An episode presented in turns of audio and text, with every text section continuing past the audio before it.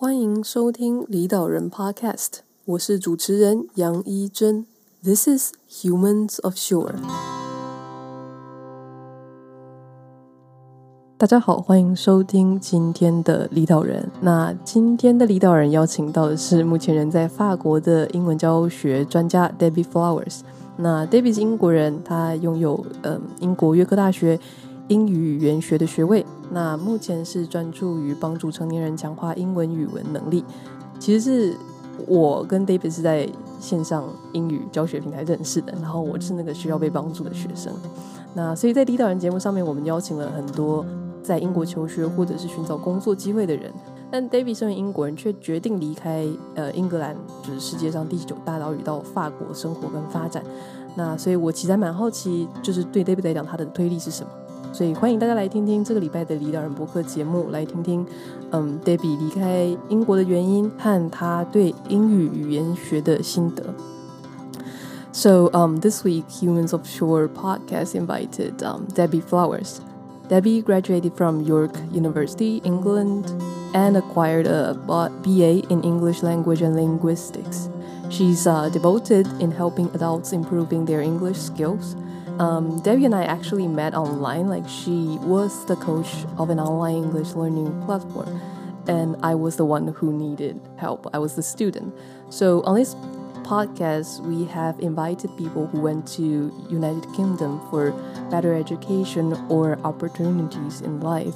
But Debbie left England, and uh, now is is now enjoying her life in France. So, hope you enjoyed this week's Humans Offshore podcast, and this episode will be conducted in English. So, let's dig into the reason why Debbie left England as well as her devotion in English language. So, Debbie, thank you so much um, for joining us on the podcast show today. Um, today is um, August 15th. How's everything during this pandemic? Hey, uh, thanks for having me. Um, it's good. I mean, recently I'm an outdoorsy person, so I've been really enjoying being able to go into the mountains and go hiking recently, which is great. It wasn't possible a few months ago, so I'm making the most of it now. Can you tell us uh, more about yourself? Yes, absolutely. Um, you did a nice intro. Thank you. um, I guess, um, yeah, I mean, I left the UK when I was 21, um, and I've been really lucky enough um, to live in six different countries now. Um, so I've been in the UK and now France, and in between there's been Taiwan, Canada, Poland, and Ethiopia. Um, and that's kind of like that's what I love. I love being able to live in different places. On this podcast, we have invited many people who went to UK for opportunities. Um, why, why, why did you leave England? Um, that's a really good question, and it's quite hard to answer. There's not like one reason necessarily. Um, I've always been fascinated by the world and by different cultures and learning about other people and places and things like that. So, at 21, when I finished uni, I wanted to go live somewhere just for a year um, to, yeah, to like broaden my horizons, to learn new things. It's not that I hated England, but I just knew that there was other things out there to explore. Debbie, you just mentioned that you have been to um, six other, you have lived in other six countries, but you're now kind of in France.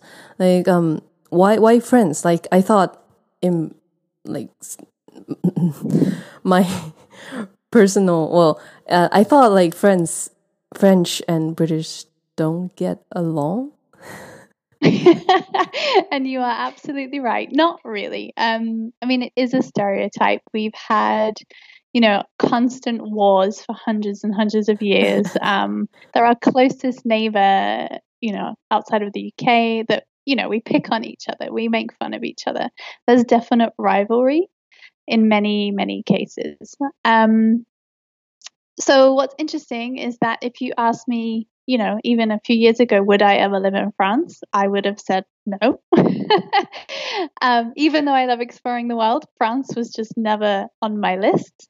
Uh, but then, um, well, fortunately, unfortunately, as you like. I met a French. I have a French partner, so that's what brought me to live in this country. There's another thing about this rivalry because, like, there are people, there are countries who really don't get along, like Korea and Japan. Like, the people are kind of sure. fine, but like because of history, so they kind of seriously hate each other. And then, so I'm just wondering, like, even though there's so like you know constant war before, but do people really hate each other, or just like you you know kind of like just fighting with your neighbors? It's just for fun. Yeah, exactly. I mean, it's good to define that. I no, it's not there's no wars at the moment. In general, people are very civil and courteous. Like we, there's definite no like hatred in our blood.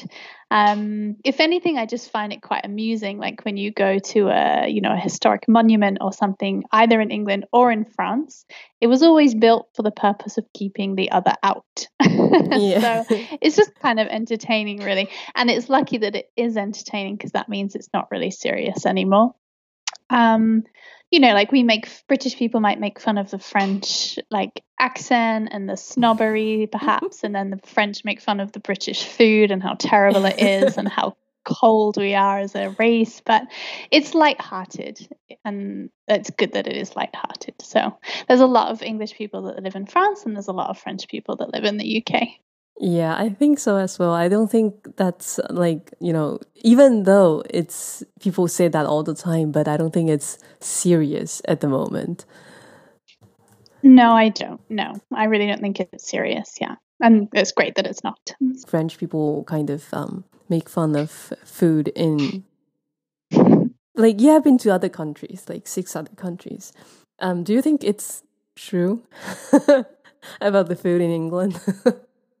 Uh, I mean, you're asking a British person, so I yeah. think we always love the food that we grew up with. Yeah. Um, yeah, I mean, British food has a bad reputation. I think across the planet. I don't really know why. I like yeah, it. I don't know. I don't. I don't know why either, though.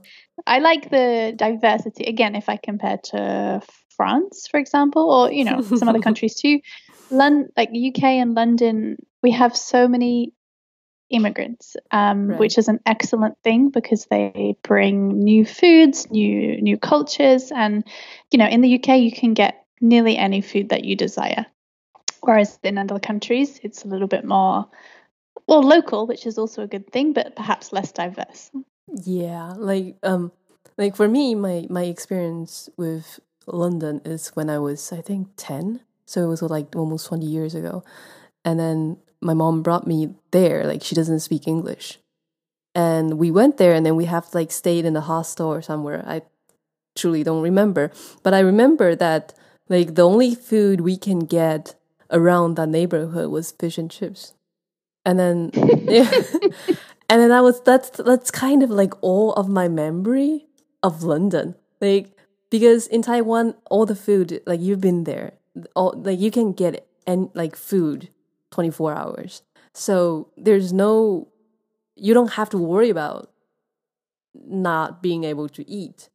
But 20 years ago, when we were in London, like every shop or restaurant just closed around five or six in that like residential na- neighborhood. So every time when we go home, there's nothing open, like nothing.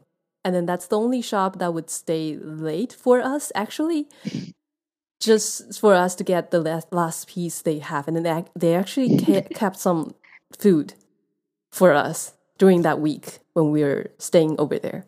So, yeah. Well, that's uh, nice of them. yeah, that's really yeah, nice of them. But that's the only day. memory I have about food in London, which is kind of sad though. And did you like the fish and chips? That's the main question. Yeah, we were like starving. we were, so that's why I cannot, I don't know, like personally, I don't feel that it's so bad, but it's maybe because of it's like you know you're starving and that's the only food you can get, and so I don't, I can't really compare. I need other people's opinion at this moment. I think one thing to add quickly is that, at least in my experience, especially between Taiwan and the UK, is that I mean, it was so funny for us when we looked at apartments in Taiwan because lots of them didn't even have a kitchen. And I'm like, how can you live in an apartment without a kitchen? But then I realized that lots of people don't really cook. Uh, they eat out. It's so cheap to eat, to, not necessarily in a restaurant, but on like the night markets and the food stalls and stuff like that. It's easy and cheap to eat outside. In the UK, that's impossible. I mean, like yeah. it's too expensive. It's like a treat. So there's that cultural difference, I think. So other than food, like Debbie, you also mentioned, like you mentioned, you've been to six other countries, and then, um, like when did you, like, how long have you been to other countries, and then like why didn't you stay there for longer? so as I say, I've always been interested in exploring new places uh, and learning new things. So I've never really stayed in one place because there's always somewhere else to explore. Um, I guess you'd say I could get bored easily, um, or I don't like putting down roots. One of these things. Um, each country was kind of like a slightly different reason, but I mean, you know, in general, it's because I have the ability to live abroad quite easily. Like with my job, with teaching English, it definitely opens doors that perhaps other careers it's harder to do. Um, so I'm really lucky in that regard. Um, yeah, and as I say, it's all about exploration and then moving on to the next adventure. Um, as a Taiwanese, I would like to ask, like, what do you think about Taiwan? Taiwan was the first job I did out after university. Like, I, I graduated, I did a teaching qualification, and then I was like, Taiwan, why not? It attracted me because um, it, I didn't know anything about it, and that's kind of a common theme about where I live is I just don't know anything about it beforehand. um, I also like that. I really like the fact it's an island, um, which meant that I could. I mean, I love hiking. I love mountains, so it's got the mountain chain in the center. It's got the sea, and it kind of sounds a bit strange, maybe, but I like the fact that I could explore it perhaps in a year, and then tick it off. Um, of course, I didn't get. You know, I didn't understand the the culture, the people to any depth with one year, but at that time, it, you know, I could I could feel like I'd done the majority and then be happy to move on to a new place afterwards. Um, Taiwan, I really liked. I love the food. I love the people were super friendly. I love the nature. As I said, um, it was also my first job abroad and kind of my first job as an adult, really independently. So I lived quite a uh, adventurous life. Like we we toured the island on our scooters. We yeah. we kind of lived an expat life rather than a local get to know locals. Um, which now I look back on and I do think it's a shame that I didn't really have a lot of Taiwanese friends. Um, but at the time, as a 21 year old, it was wonderful. So you mentioned that like in Taiwan, Taiwan was like the first first job aboard, and um, I'm just wondering, like, there are so many other, you know, like professions you can go with. Um, why do you choose like English, or like why? What do you like best about English language and linguistics? Um, yeah, so I guess I'm going to answer this in two parts. So I never thought I would be a teacher. I chose English language to study at uni because I love the language. I I love um, uh, just so many aspects of it, like how it's formed. It's such like language in itself is such a powerful tool. Um, I love sociolinguistics, how people use different words in different situations with different people, like unconsciously. Um, it's really interesting how people learn it. It's really interesting the writing systems that we have. Uh, each language has a well, not each language, but like lots of languages has different writing systems. It's just fascinating for me. And as I say, I chose this because I was interested in that side. Um, all throughout university, everyone said, "Oh, will you be a teacher?" And I was like, "No, definitely not." and then I graduated, and I wanted to travel and I'd studied English, so the logical option was to become an English teacher. There was even a, a, module that you know part of the degree offered was do a module on teaching English as a foreign language, and I didn't choose it during university because I really didn't think I'd be a teacher. But then, as I say, the like you know like the penny dropped yeah. like i had to become a teacher i went to taiwan thought i'd give it a try for a year or so and i loved it so i'm glad i made that step so um so after taiwan you have been to other places and then how did you how did you end up working with this online english platform we met I mean, so most of my career has been face to face, like teaching students in a classroom or one to one, even, but you know, like face to face, right? Um, online is a new thing. Well, it's not that new now, but um, mm. I definitely didn't jump on the bandwagon like a few years ago. Um, actually started maybe, I don't know what year we are, 20, 2018, I guess. Um, so just briefly, each country that I've, lots of the countries I've moved to, I moved there either for a job or like I, like I got the job when I knew the country I wanted to go to. So the job and the country were linked. Um, the first step, the, the first move I made where that wasn't the case was Canada. Um, I wanted to teach in an English speaking country again because I really enjoyed that because the people who live there, they really are motivated. It's nice to have a range of students from different countries and it's uh you just see that they you know they have a job interview for a job in two days time and they really need to learn or they need to go to the doctor and they really need to learn. I really like teaching english to people in an english speaking country and also i love mountains so i wanted to go to western canada um, so i decided the place without finding the job um, and when I arrived, I could get a bit of work, but teaching online was a, a way to get more work, right? Um, I think a couple of years ago, two years ago, it, there was already enough demand for teachers and students online. I yeah. think people felt less bad about it. Like, I guess it used to have a stigma, but now it's less and less the case. Um, so yeah, so since I, since a few years ago, I just kept it going, and then I moved to France again without a job linked with the country, and I'm continuing it. And of course, I mean, I have to say, you asked about the pandemic. I've been very lucky that during the the pandemic, the coronavirus, I have been able to continue working. I haven't, you know, I I'm very lucky in that case.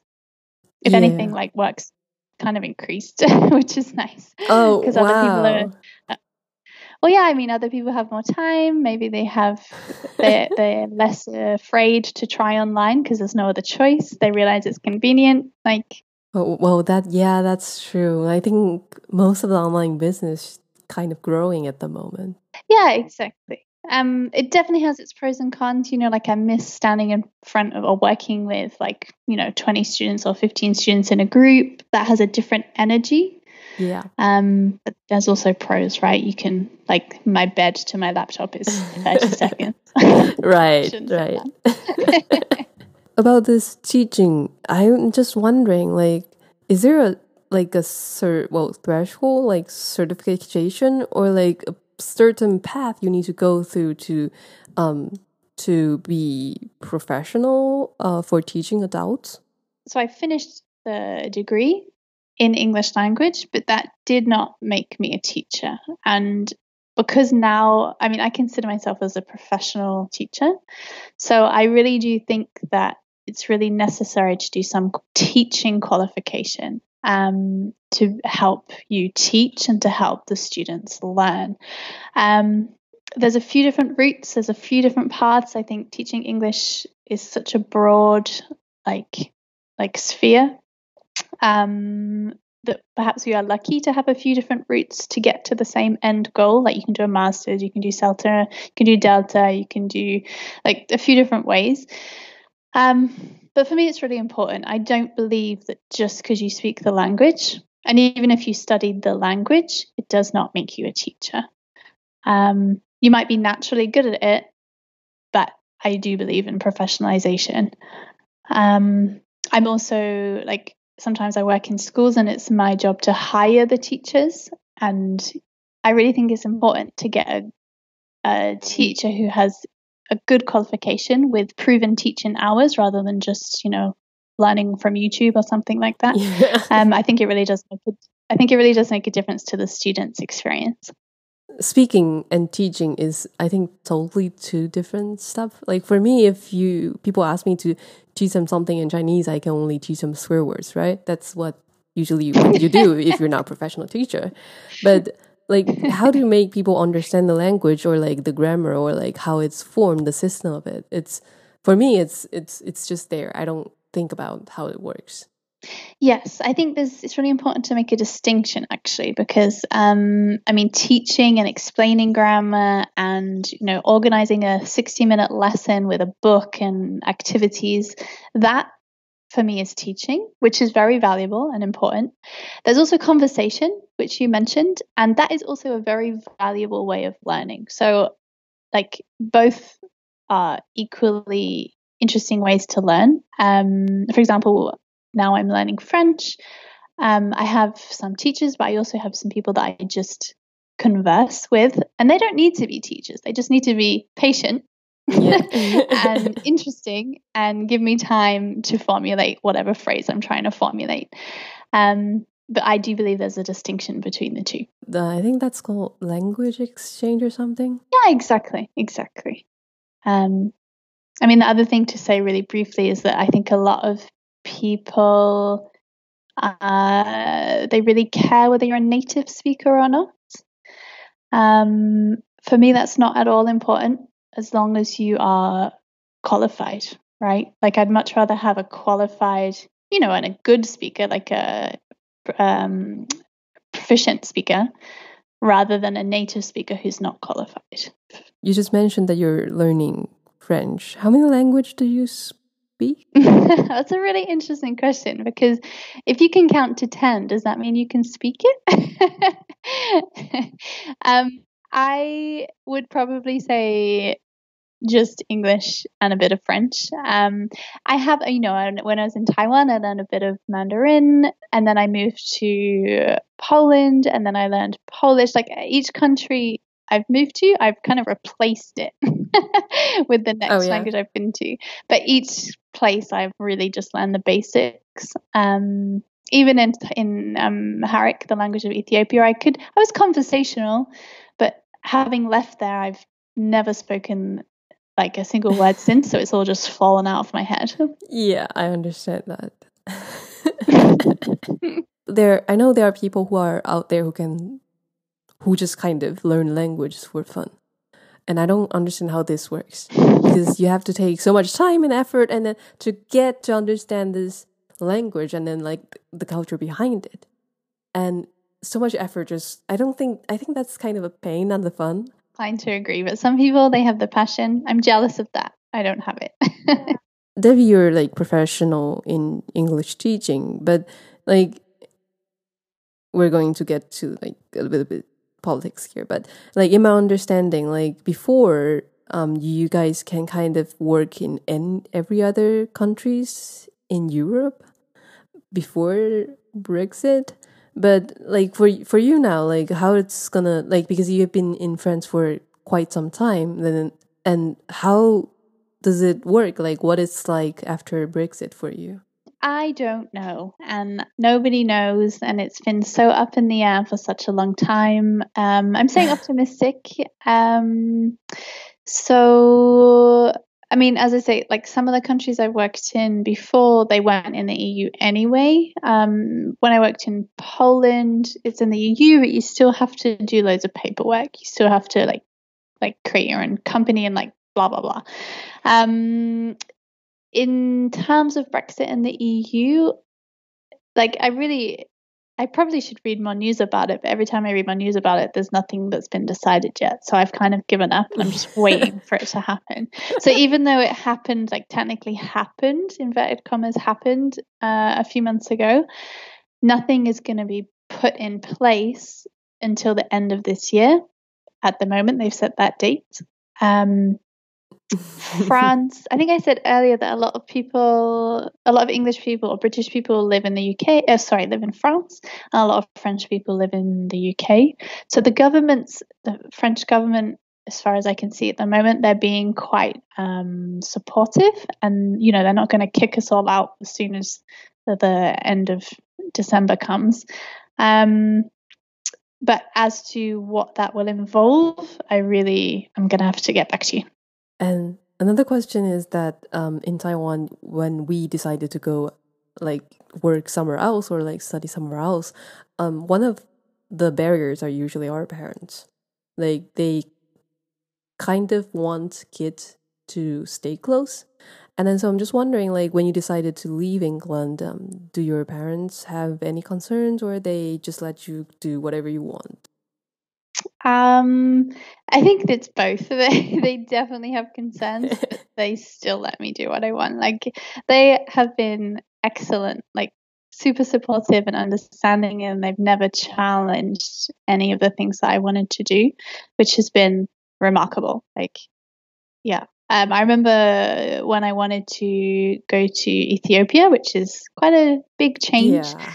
Um, I was in the UK at the time. I went back for a while, and uh, you know, I was thinking about it, thinking about it, and I was like, right, I have to break the news to them that I want to go live in this African country that people don't really know much about.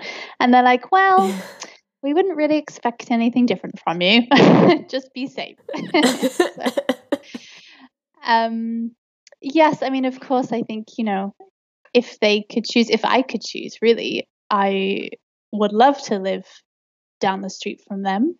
I really don't like being far, but then you have to balance other aspects of life. Like, I don't hate England, but it's not the, it's, I don't know, there's other parts of the world that I enjoy for different reasons. Um, when someone invents teleportation, that would be great. like you just mentioned like you would love to stay close but you want to kind of um, still explore um, other places in the world um, but just asking like do you have any plans on going back to england like maybe for example for me maybe i'm 40 and i'm doing nothing in japan then i might go back to taiwan but for you do you have any schedule or like plans or no no, I'm afraid not. Um, like it, it's it's also maybe I take it for granted. Like I kind of feel comforted that it's always possible, and if I do go back, then you know it should be fairly easy. Well, in terms of language, in terms of I know the culture. Hopefully, like you know, I still have a British passport, so they hopefully should still let me back in. um, yeah, I mean, I don't have any great plans to go back. Um, of course, I want to be closer to my family, but then I don't know. There's, as I say, I really like mountains, and there's not really so many in the UK. um, I'd really struggle to know which part of the UK I'd live in if I went back. So it's kind of like, well, you know, maybe I go back, but I live like two hours from my family. Then I might as well just stay where I am in France. Like, yeah, it's tricky. It's tricky to know what's best to do. Um, yeah. For the moment, at least, I'm enjoying my life here. Um, I think it's also interesting to to mention that um, as I've traveled, I've met different people who hold the UK in really high esteem. I mean, there's lots and lots of people from the UK who go to work. Sorry, from the EU who go to work in the UK, um, and I'm sure there's many reasons for it. But um, I kind of think that every country has its pros and cons, some more serious than others, obviously, like, you know, war torn countries and things like that. Um, I know that UK usually offers quite a high salary, but that might be a like a attraction for some people. But it's also really high expenses, like the rent, and you live in a tiny apartment and it's really dirty. And I just kind of think that every country has something great to offer.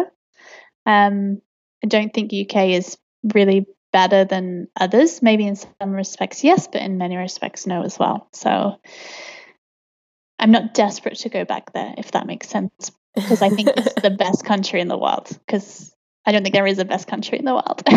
well, that's how I feel at the moment as well. Like I think big cities or like like London, like Tokyo, um, Paris, or like New York, they have their pros, but also like the expenses, um, well, crime rate or like other issues are also really um something that people should consider before taking any actions. And then, yeah, I would really love to just like Debbie, like I would really love to go to some place that is um different, like totally different. I don't mean like, you know, like for example, America or like Europe, some places that you can kind of picture it. But I would love to go to somewhere that I cannot picture and just let go of all the plans. With this pandemic, it's just kind of I don't know how when this is gonna happen though. Yeah, exactly. It makes every kind of movement difficult, and I think um, maybe you know maybe you or some people could uh, could like move country during this time. It's definitely possible, but then when you get there, it's going to be really hard to make friends and to get to know the neighborhood and all that kind of stuff. So yeah, nobody wants to talk to you. yeah, exactly. and you, you know, just traveled here. Oh my god. and there's no, you know, there's no public, you know, like there's no like meetups for people because no, no. So, um, I really hope, you know, obviously the virus like everyone hopes it's gonna end soon. I really hope it does too. Just to add that. Well, teleport. If somebody who is like you know inventing or like developing or like thinking about making something work, please let us know. We would love. To yeah, I'll be I'll be the first to try to be able to travel. yeah, really. Thank you, Debbie, for like um, sharing your own experience and thoughts on this podcast. Thank you. Thank you for having me.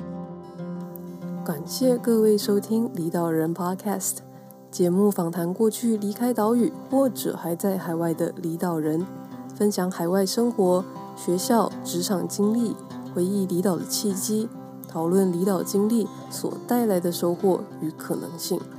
希望透过这些分享，让大家能用更多元的角度理解海外生活，开拓自己对未来的想象。离岛人节目除了能在各大 podcast 平台收听，也已经在 YouTube 上架。欢迎各位留言、分享和订阅。如果你喜欢离岛人们的分享，别忘了在脸书搜寻“离岛人交流群”来分享你对各集节目的看法。我们下周见。This is Humans of Shore。